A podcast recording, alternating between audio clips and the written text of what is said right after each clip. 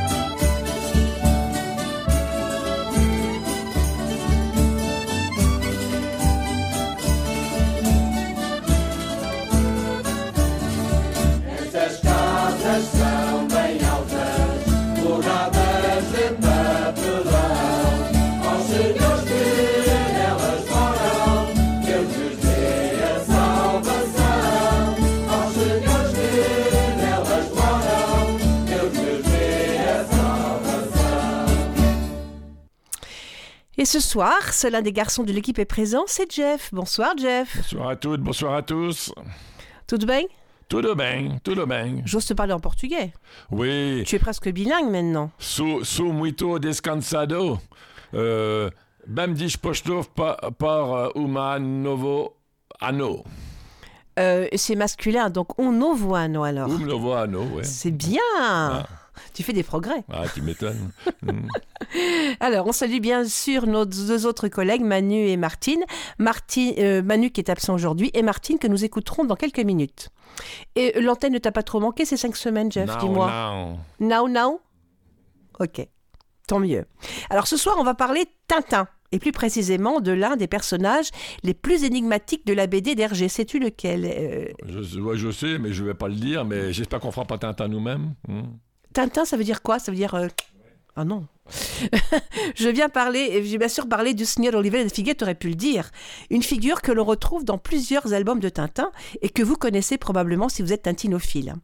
C'est un livre qui en parle, inspiré, c'est le livre qui en parle, excusez-moi, a inspiré cette émission, un livre sur lequel nous sommes tombés par hasard lors d'une visite à la librairie Chandaigne à Paris puisque c'est Chandaigne qui a édité ce livre. Un livre très léger et très agréable à lire, surtout par ces temps qui courent. Euh, il a été écrit par Albert Algoud, un spécialiste de l'œuvre d'Hergé. Et pour la petite chronique de ce soir, on retrouve avec plaisir la voix de Martine, notre Alsacienne amoureuse du Portugal. Elle nous raconte comment Léonard de Vinci se serait inspiré de l'œuvre d'un abbé portugais pour peindre certaines de ses œuvres, dont la Vierge Rocher et le fameux Sfumato. On l'écoute. C'est ancien que Léonard de Vinci.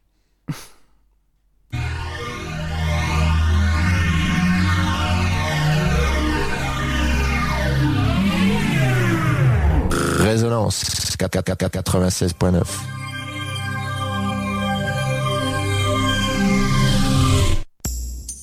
Sur Rencontre lusophone, on n'est pas à l'abri d'un coup de gueule ou d'un coup de cœur. C'est la petite chronique. C'est la petite chronique. Peintre et dessinateur, sculpteur et architecte, écrivain et inventeur, Léonard de Vinci est l'un des plus grands maîtres de la Renaissance. Ce créateur insatiable s'intéresse à tous les domaines de la science et de la technique, de l'hydraulique à la botanique. Plus que toute autre personnalité de la Renaissance, Léonard de Vinci incarne l'idéal humaniste, celui d'un homme épris de la culture au sens le plus large du terme. Il naît en 1452, près de Vinci en Italie. Fils naturel d'une servante et d'un notaire, Léonard sera l'artiste le plus influent de tous les temps. Seules 17 peintures lui seront attribuées avec certitude. Il conçoit des œuvres novatrices et sera un modèle pour des générations d'artistes. Ses compositions sont particulièrement vivantes, harmonieuses et fluides. Elles se caractérisent par un modèle très subtil entre ombre et lumière, notamment celui des visages et des paysages en arrière-plan. Il réussit la performance de donner à ses sujets des sentiments variés tout en cherchant à représenter une beauté idéale. Son œuvre la plus connue est le portrait de la Joconde et la scène du Christ. Je ne m'attarderai ni sur l'un ni sur l'autre, mais plutôt sur la peinture de la Vierge au rocher peinte en 1485. Ce chef-d'œuvre réalisé par Léonard et les frères de Prédis fut commandé par la confraternité de l'Immaculée Conception pour orner une chapelle à Milan. Les commanditaires de cette huile avaient donné des consignes très précises au sujet des dimensions du tableau. Ils souhaitaient un panneau de bois peint qui célébrerait le mystère de l'incarnation avec comme personnage Marie, le Christ et Saint Jean-Baptiste. Cette huile était destinée à prendre place au centre d'un triptyque. La Vierge au rocher fait référence à une légende qui met en scène la rencontre entre Saint Jean-Baptiste et Jésus lors de l'exil en Égypte. Orphelin, Jean-Baptiste avait été placé par Dieu sous la protection de l'archange Uriel. Leur rencontre eut lieu dans une grotte et c'est à ce moment précis que Marie a pris Jean-Baptiste sous sa protection. Novateur dans l'œuvre exposée au Louvre, Léonard a volontairement supprimé les auréoles et la croix Saint-Jean. Pour l'époque, il franchit un pas en supprimant les symboles religieux. Pour lui, la peinture est une science divine, car elle peut rendre la vérité de toute chose et suggère la vie. Les fleurs sont peintes d'après un modèle botanique. Les rochers sont décrits avec réalisme. Le mouvement des mains entre les personnages donne le sentiment d'une discussion. Il y apparaît une sensation d'espace, d'air, un effet rendu par une technique de perspective utilisée par les peintres flamands. Elle consiste à donner l'illusion du lointain par l'utilisation de dégradés de tons ou de couleurs. Patiemment, Léonard superpose de nombreuses couches fines de peinture pour donner un effet brumeux aux rochers et au ciel. Les contours estompés des visages leur donneront ainsi une grande douceur. Cette manière de jouer avec le clair-obscur va prendre le nom de sfumato, en italien estompé, une particularité et technique bien propre à Léonard. Mais pour exécuter ce travail, il lui aura fallu trouver de l'inspiration. C'est dans la lecture d'un ouvrage gnostique et mystique intitulé Apocalyptis Nova qu'il y trouva sa source de créativité. L'auteur de ce traité n'était autre qu'un religieux portugais catholique, un contemporain de l'époque de Léonard. Mais qui était donc ce religieux portugais? C'était le bienheureux Amadeu de Silva, également connu sous le nom Amadeu Hispano ou Amadeu Lusitano. Il est né dans une famille noble du Portugal en 1420 à Campo Maior. Plus tard, il entrera chez les franciscains à Assise. Après quelque temps passé en ermite, il est ordonné et fonde des monastères franciscains. Le groupe de couvents qu'il réforma prit le nom de Amadéistas. Vénéré par le pape Sixte VI et à sa demande, Amadeu fut l'un des responsables de l'installation des frères mineurs à Rome. Et pourtant, c'était une personnalité presque inconnue au Portugal, mais connue en Italie au XVe siècle. Il était essentiellement contemplatif et réformateur.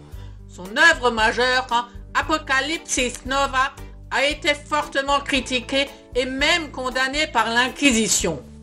Dans le texte issu de son livre, il apparaît comme un champion de la vie austère, solitaire et contemplative. Il vivait dans une grotte de montagne, marchait pieds nus, vêtu uniquement de sa tunique. Sa nourriture était frugale, se nourrissait immédiatement après la messe, une seule fois par jour, de pain et d'eau. D'autres témoignages contemporains renforcèrent cette image. Il était en pénitence constante. Considéré comme hérétique, il fut humilié par les populations. Il meurt à Milan en 1482. Moins d'un an après sa mort, les responsables de l'église Santa Maria de Milan demandèrent au pape la permission de célébrer une messe quotidienne afin de satisfaire la foule rassemblée quotidiennement autour du tombeau d'Amadeo. Seules deux versions originales du tableau de la Vierge au rocher, inspiré de l'Apocalyptis Nova, sont exposées. L'une au Louvre de Paris, l'autre au National Gallery de Londres. Je reste convaincu maintenant qu'à l'approche de cette œuvre magistrale, vous y ressentirez l'art d'un génie italien décalqué d'une influence portugaise.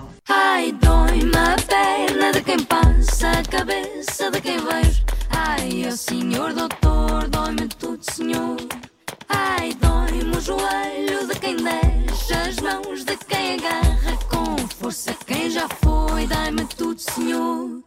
Ai, dói-me a perna de quem passa, a cabeça de quem vejo. Ai, ó senhor doutor, dói-me tudo, senhor. Ai, dói-me o joelho de quem deixa as mãos de quem agarra com força quem já foi. Dai-me tudo, senhor. Subindo a rua, subindo com os pés de quem está ao meu lado. Descendo a rua, descendo com mãos e com pernas de quem foi com pressa. Correndo, ai correndo, para que em mim as tuas miragens não se peguem, mas pegam ou pego o que tu pegaste, pega-se em mim. Ai, dói-me a cabeça e os juízos dos juízos que se foram. A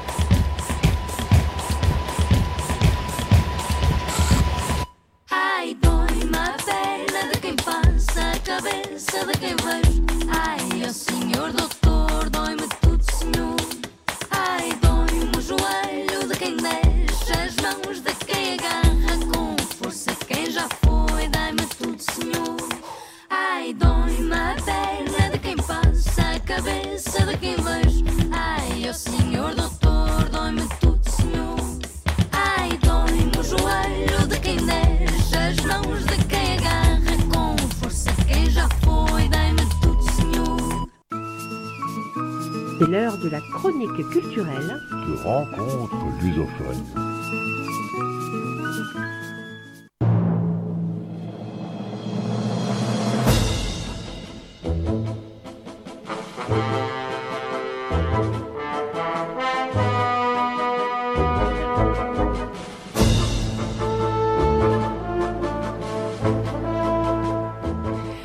A-t-on vraiment besoin d'être fin connaisseur de l'œuvre d'Hergé reconnaître le générique que l'on entend en ce moment à l'antenne Je ne crois pas.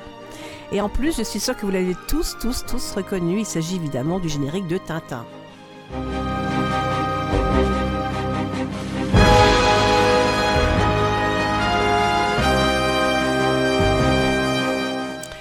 Alors, si on a choisi ce générique pour vous mettre dans l'ambiance, c'est pour vous parler d'un des personnages secondaires les plus emblématiques de cette bande dessinée. Il s'agit du Sr. Oliveira de Figueira, un joli nom pour désigner un personnage qui marque bien la présence du Portugal dans l'univers de Tintin. Parce qu'il faut savoir, mais peut-être que certains d'entre vous le savent déjà, il faut donc savoir que le Portugal a effectivement joué un rôle prépondérant dans l'histoire du rayonnement international de l'œuvre d'Hergé puisque le portugais a été la toute première langue étrangère dans laquelle Tintin s'est exprimé. Et plus, en plus, c'est là-bas au Portugal que les aventures de notre jeune reporter belge ont été publiées pour la première fois en couleur, et ce, six ans avant la Belgique.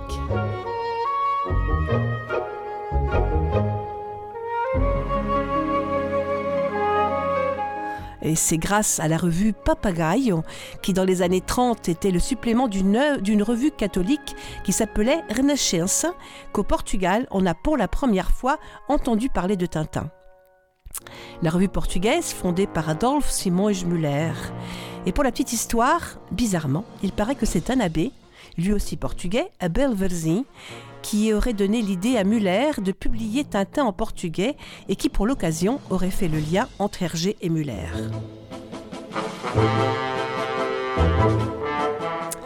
Donc, comme je vous le disais, la revue Papagaio a donc publié bien avant tout le monde les aventures de Tintin en couleur, mais dans des teintes criardes et dans un découpage très fantaisiste de ces vignettes qui ont souvent, souvent désespéré Hergé.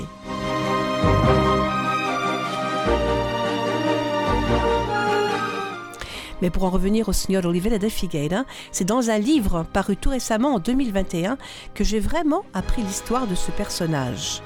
C'est un livre écrit par Albert Algou, un grand spécialiste de l'œuvre de Tintin, un auteur qui a une douzaine de livres à son actif et dont les principaux sont Tintinolatrie, paru en 87, en 1987 bien sûr, L'archipel Tintin en 2004, Le dictionnaire énervé de Tintin en 2010, le dictionnaire amoureux de Tintin en 2016, le Haddock illustré en 2020 et son dernier, le Signor Oliveira de Figueira et les aventures de Hergé et Tintin au Portugal.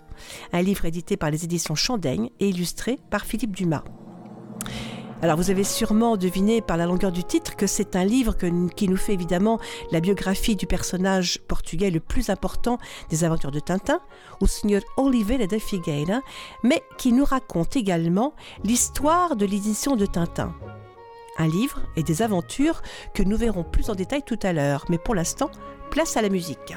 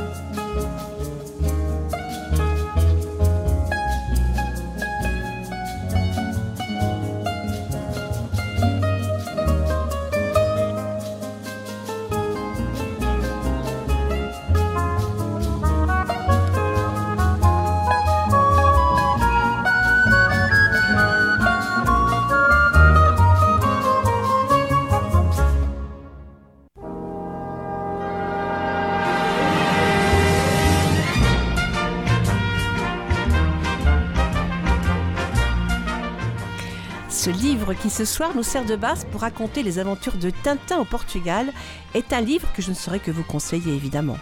Il a été écrit par Albert Algou, un auteur que vous ne connaissez peut-être pas de nom, mais dont le visage vous est peut-être familier parce que dans les années 90, il a fait les grandes heures de Canal+, aux côtés d'Antoine Decaune.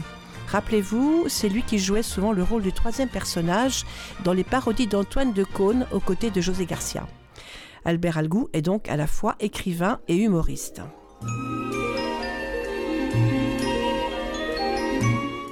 Et c'est Michel Chandaigne, l'éditeur, qui à l'origine aurait eu l'idée de ce livre. Il a donc demandé à Albert Algou de l'écrire. Mais comme pour tout livre, il faut des illustrations, il a demandé aux ayants droit de Tintin l'autorisation d'utiliser des vignettes de leurs éditions. Et comme ils ont, comme souvent, refusé, Michel Chandaigne a demandé à Philippe Dumas, un dessinateur illustrateur pour enfants, de réaliser les illustrations de ce livre. Et c'est donc avec un certain talent que Philippe Dumas a brillamment repris certaines illustrations de la revue Papagayo.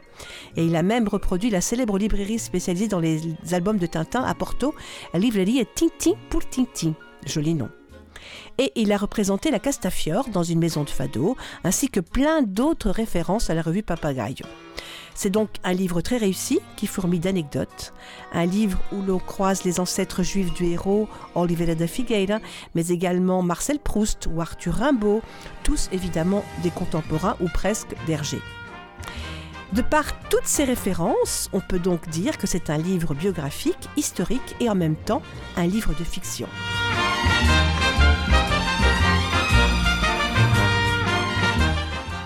Comme l'indique son titre, ce livre est avant tout une analyse de la présence du Seigneur Oliveira de Figueira dans l'univers de Tintin.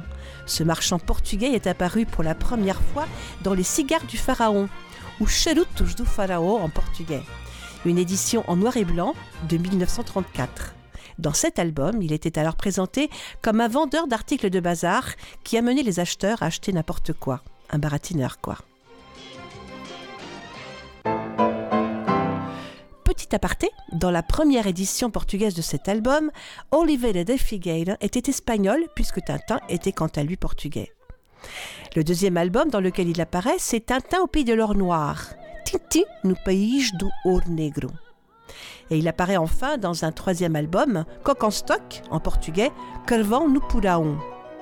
Dans cet album, Oliveira de Figueira sauve Tintin et le capitaine Haddock en leur proposant de se déguiser pour sortir de la ville et aller à la rencontre de l'émir Ben Kali Jezab. Et c'est là que l'on découvre ses talents de commerçant capable de vendre tout et n'importe quoi. Des talents de persuasion tels qu'il arriverait même à vendre du sable en plein désert.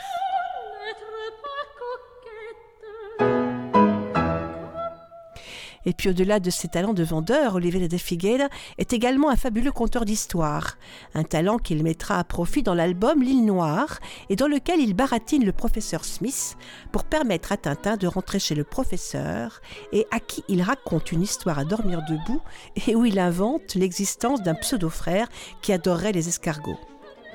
Et dans l'album Les Joyeux de la Castafiore qu'on écoute en fond, il n'apparaît pas tant que personnage, mais son nom est mentionné lorsque le capitaine Haddock reçoit un télégramme de sa part pour le féliciter de son supposé mariage avec la cantatrice.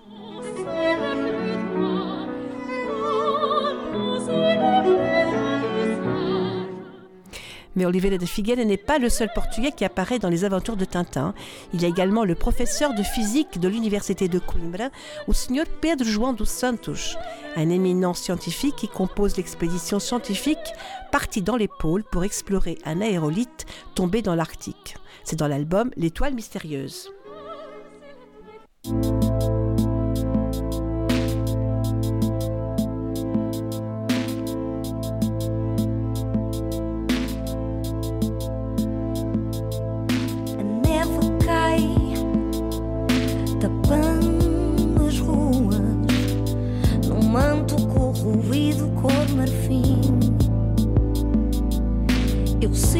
só na multidão para descobrir o homem que há em mim.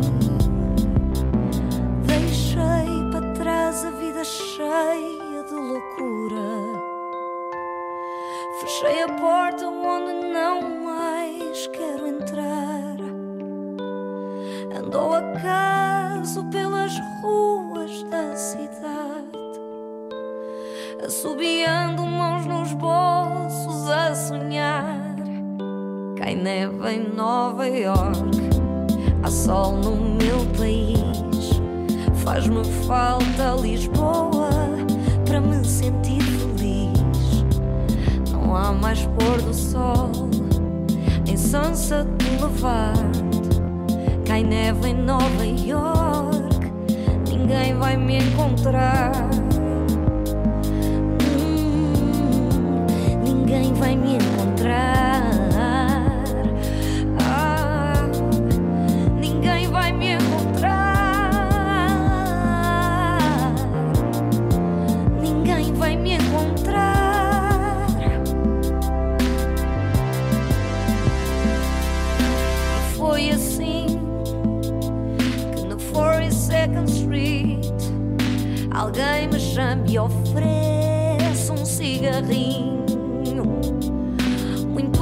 Obrigado, amigo. Não, não vou fumar em Lisboa.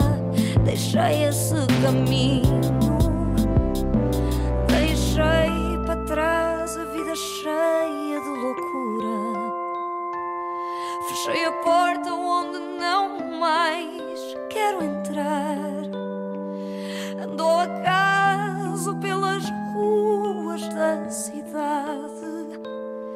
Assobiando mãos nos bolsos a sonhar. Cai neve em Nova York, há sol no meu país. Faz-me falta Lisboa para me sentir feliz. Não há mais pôr do sol em Sunset Boulevard. Cai neve em Nova York, ninguém vai me encontrar.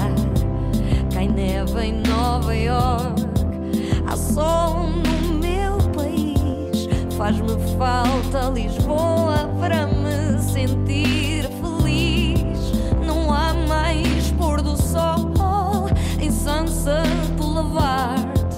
Cai neve em Nova York, ninguém vai me encontrar. Cai neve em Nova York,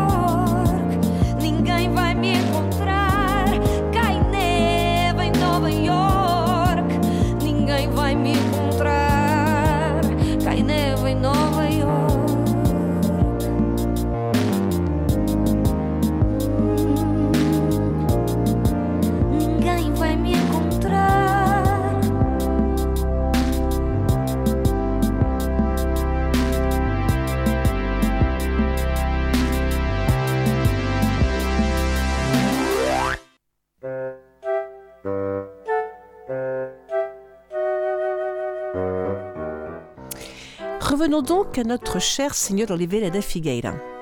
À partir de son apparence physique, Albert Algou décide donc tout naturellement d'en dresser un profil biographique. Et c'est dans son allure et ses manières qu'il devine une certaine homose- homosexualité. Il lui dresse également un arbre généalogique qui conduira ses aïeux jusqu'à la ville de Figueira da Foz au XVIe siècle. Là, il va lui trouver des ancêtres qui portent le joli nom de Jorge y Gonçalo de Oliveira et à qui le roi Dom Manuel aurait accordé le monopole du commerce avec l'Inde. Et tout cela évidemment raconté dans une très intéressante combinaison d'histoire et de fiction. Alors tout cela évidemment parfaitement crédible lorsque l'on connaît l'histoire de la présence des Juifs au Portugal.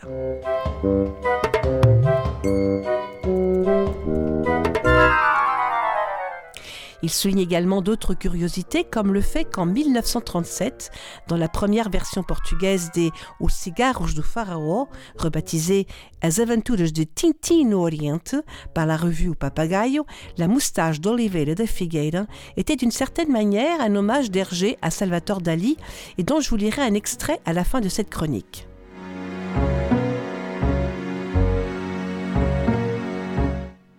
Et comme je vous le disais un peu plus haut, Oliveira de Figueira a tout naturellement été naturalisé espagnol, devenant pour la circonstance Oliveiro de Málaga.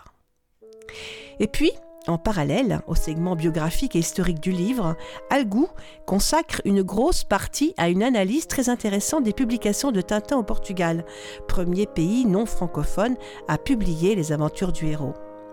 J'ai déjà évoqué tout ça tout à l'heure, mais il est important de repréciser que ces éditions portugaises prenaient quelques libertés et ne suivaient pas tout à fait les directives définies par Hergé, tant en termes de collaboration, ou de coloration plutôt, qu'en termes d'agrandissement et de suppression de certaines parties et même de certaines vignettes d'illustration. Le livre se termine enfin par un glossaire détaillé de tous les personnages de Tintin au Portugal. Un glossaire qui va de l'abbé Abel Verzin à Adolphe Simões Muller, les tout premiers responsables de l'édition portugaise de Tintin, en passant par les sardines avec lesquelles une partie des redevances de Tintin ont été payées pendant la Seconde Guerre mondiale. Une histoire de sardines que je vous raconterai tout à l'heure.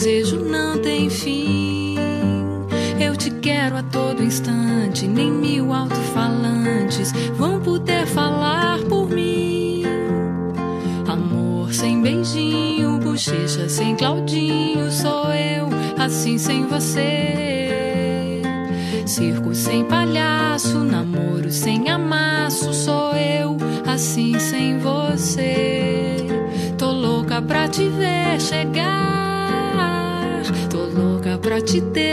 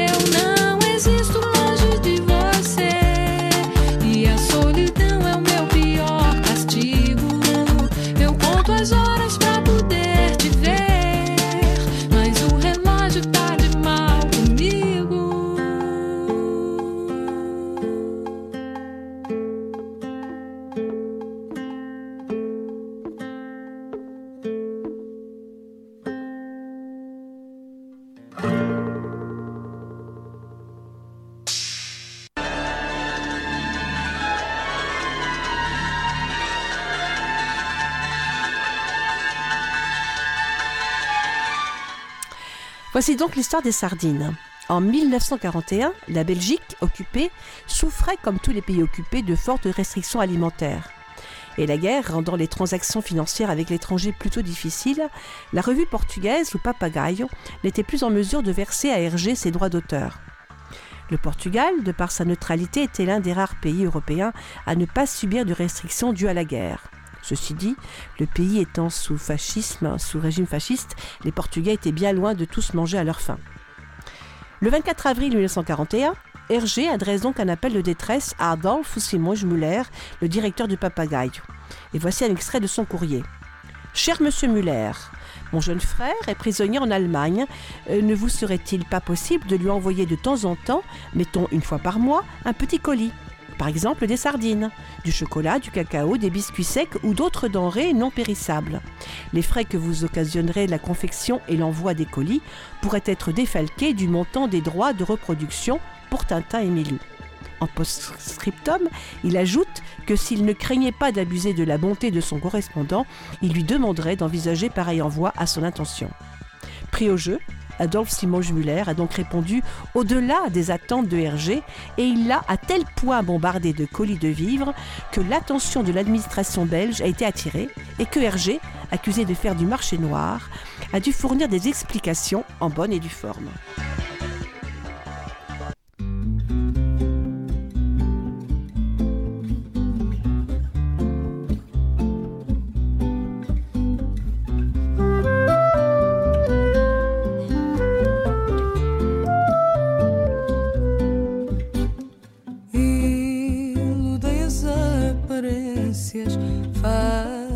As malas, mas não quero ir. Doem as reticências do que não me dizes ao partir. A vida é bela,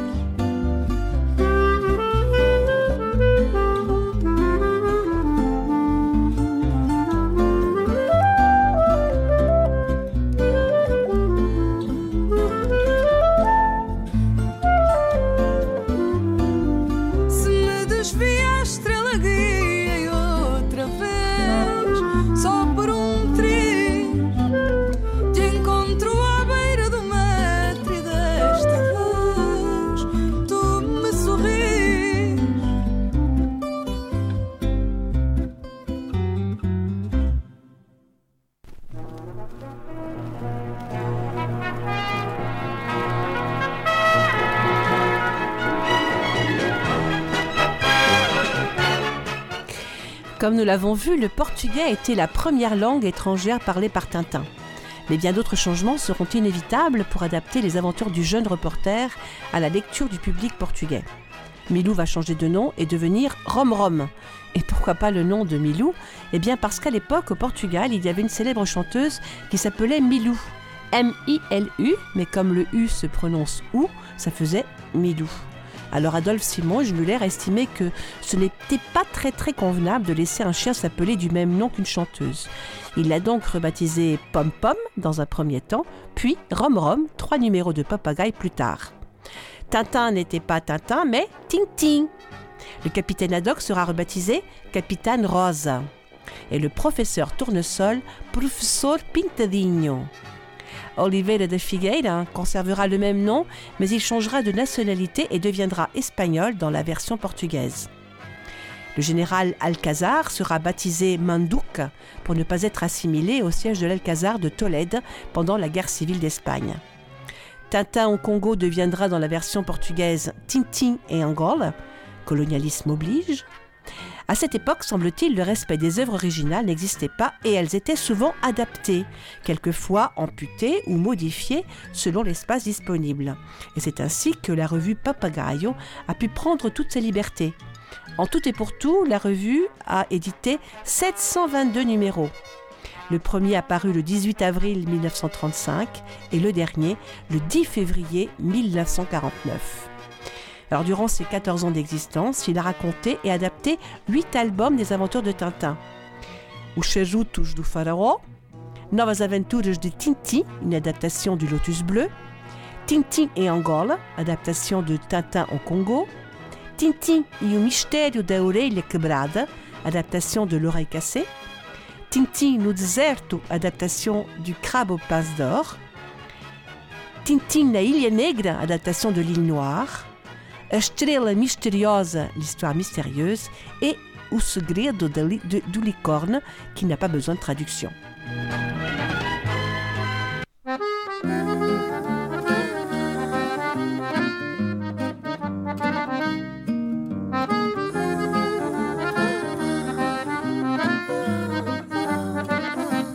Segunda-feira, descendo uma ladeira, na praia, na esteira, com barulho de motor fevereiro. Debaixo do chuveiro, de chapéu de cangaceiro, de jaleco de doutor na primavera. Na frente da galera, na jola de uma fera, derretendo de calor. O que eu desejo, o que eu mais quero quando vejo a tua boca, o teu beijo, não me negue seu amor.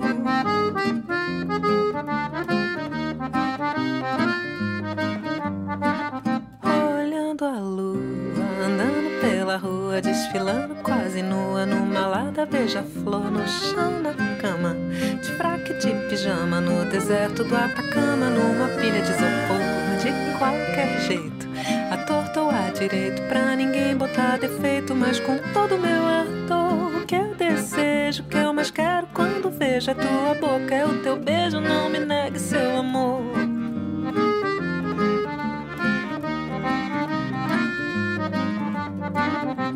Uou, não me negue seu amor, entregue seu amor.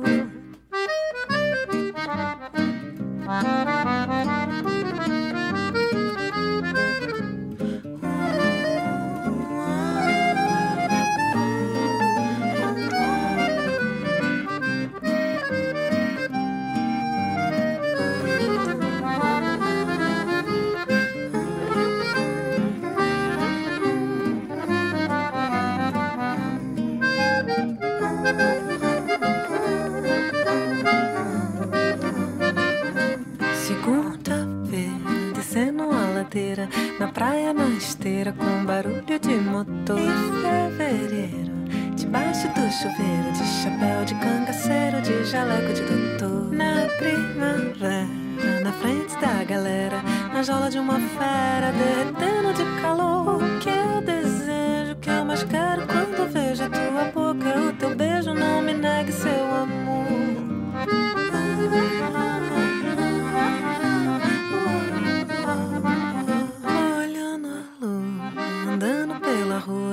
rua, desfilando quase nua, numa lata beija-flor, chão na cama, de fraque de pijama, no deserto do Atacama, numa pilha de isopor, de qualquer jeito, à torta ou à direito, pra ninguém botar defeito, mas com todo o meu ardor, o que eu desejo, o que eu mais quero quando vejo a tua boca, é o teu beijo, não me negue seu amor.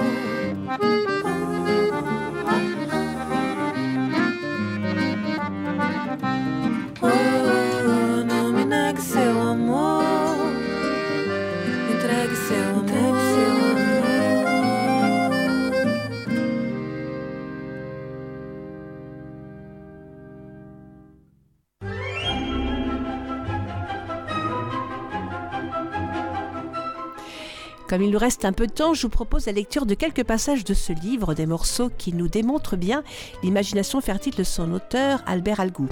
Dans cet extrait, il raconte l'origine du nom d'Oliveira de Figueira. Écoutez, c'est très intéressant. Oliveira de Figueira, un nom biblique. Après le baptême forcé, l'intégration des nouveaux chrétiens commença par la privation de leur nom hébraïque. Comme l'explique Wilke, il s'agissait d'un viol onomastique, ayant pour but de supprimer la marque symbolique essentielle de l'identité juive. Les nouveaux noms étaient souvent ceux de leurs parrains. Selon une idée reçue largement répandue, les patronymes qui correspondent à des noms d'arbres seraient des noms typiques de juifs convertis. Effrayés à l'idée d'être identifiés à une religion qu'ils trouvaient méprisable, beaucoup de parrains auraient attribué des noms d'arbres aux nouveaux chrétiens. Moreira, Nogueira, Carvalho, Pereira, Silva ou encore Oliveira et Figueira. Argument absurde. Depuis très longtemps, ces noms très communs étaient portés par des vieilles familles chrétiennes. Cette explication historiquement infondée fut ressassée à tel point que Hergé, pour nommer notre personnage, archétype de juif portugais lié à la diaspora qui avait fui l'Inquisition, choisit un nom doublement arboré, Olivier du Figuier. À son insu, il semble s'être fait l'écho de cette légende onomastique pourtant démentie par les linguistes et les historiens. Retournés au judaïsme, les ancêtres d'Oliveira de Figueira portaient des prénoms ostensiblement bibliques, Jacobo et Zicareo. Se pose alors la question, pourquoi avoir conservé le patronyme Oliveira de Figueira au fil des siècles? Tout simplement parce que Oliveira, comme Figueira, est lui aussi un nom biblique, comme l'écrit Christiane Gilérian, paléologue en s'appuyant sur la Bible. L'olivier et le figuier qui forment son patronyme sont les arbres bibliques par excellence, l'olivier arbre de paix, le figuier arbre de l'Éden.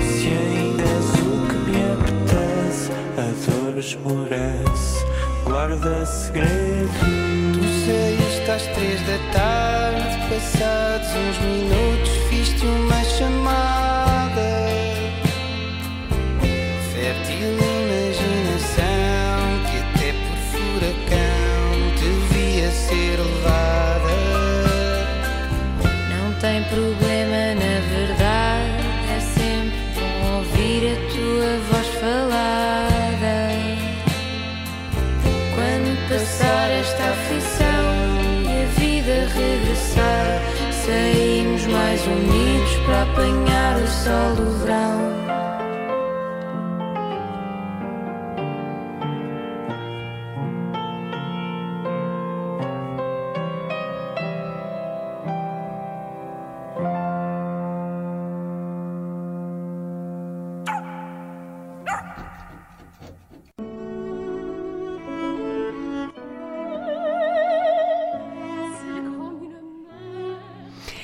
Dans ce deuxième extrait, Algou raconte l'origine de la moustache qu'Hergé a donnée à son personnage portugais.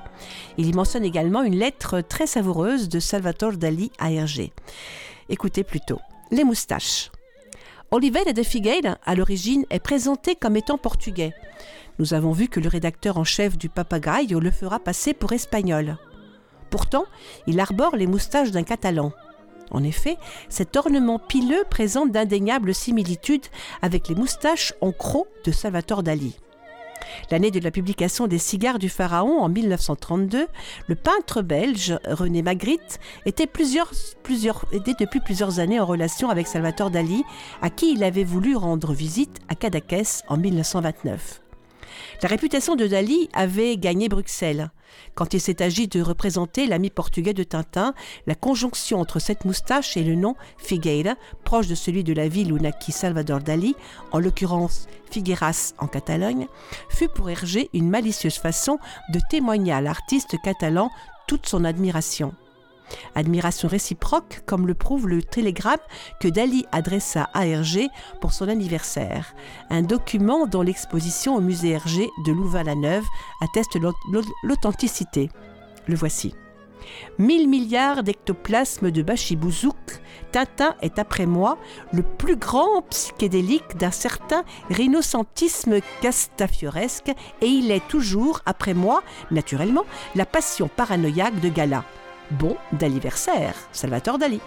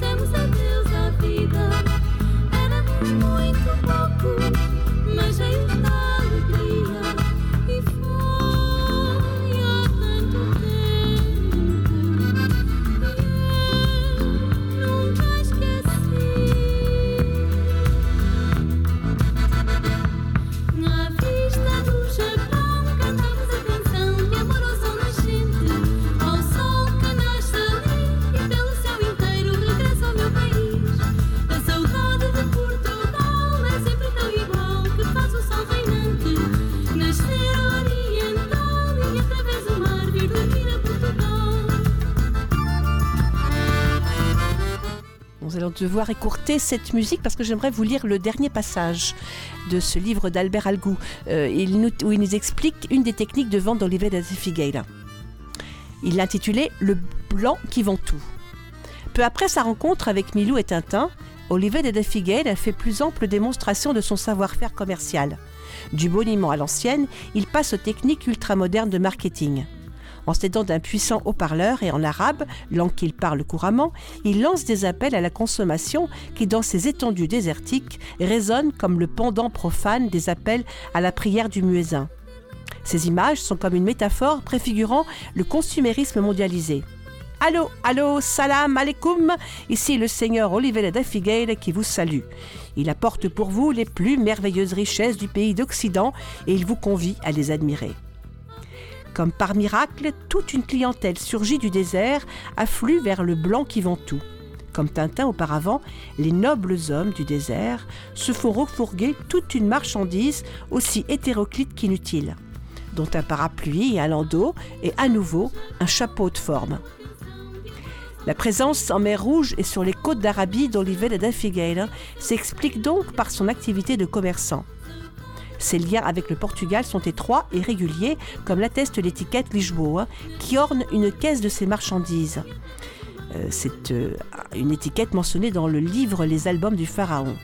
En témoigneront aussi, nous le verrons plus loin, les bouteilles de Matège rosé dans Tintin au pays de l'or noir, ou coq en stock, qui symbolise l'attachement at- atavique, atavique à ses lointaines origines.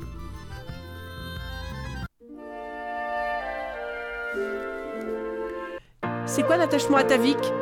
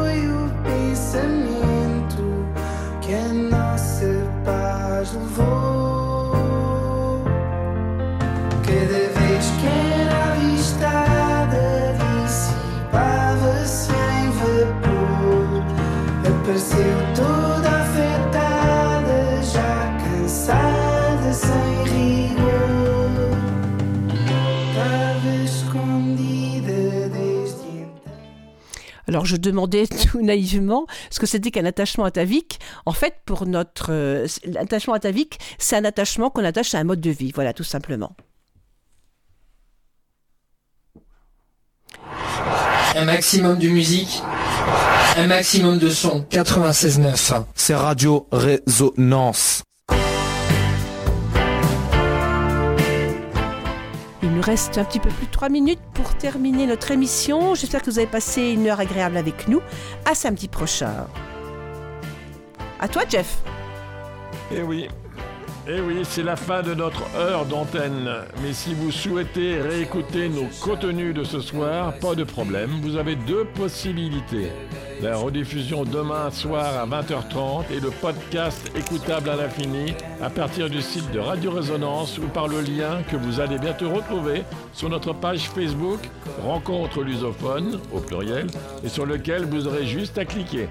Quant à moi, je vous souhaite un bon week-end. À samedi prochain. Até mais. A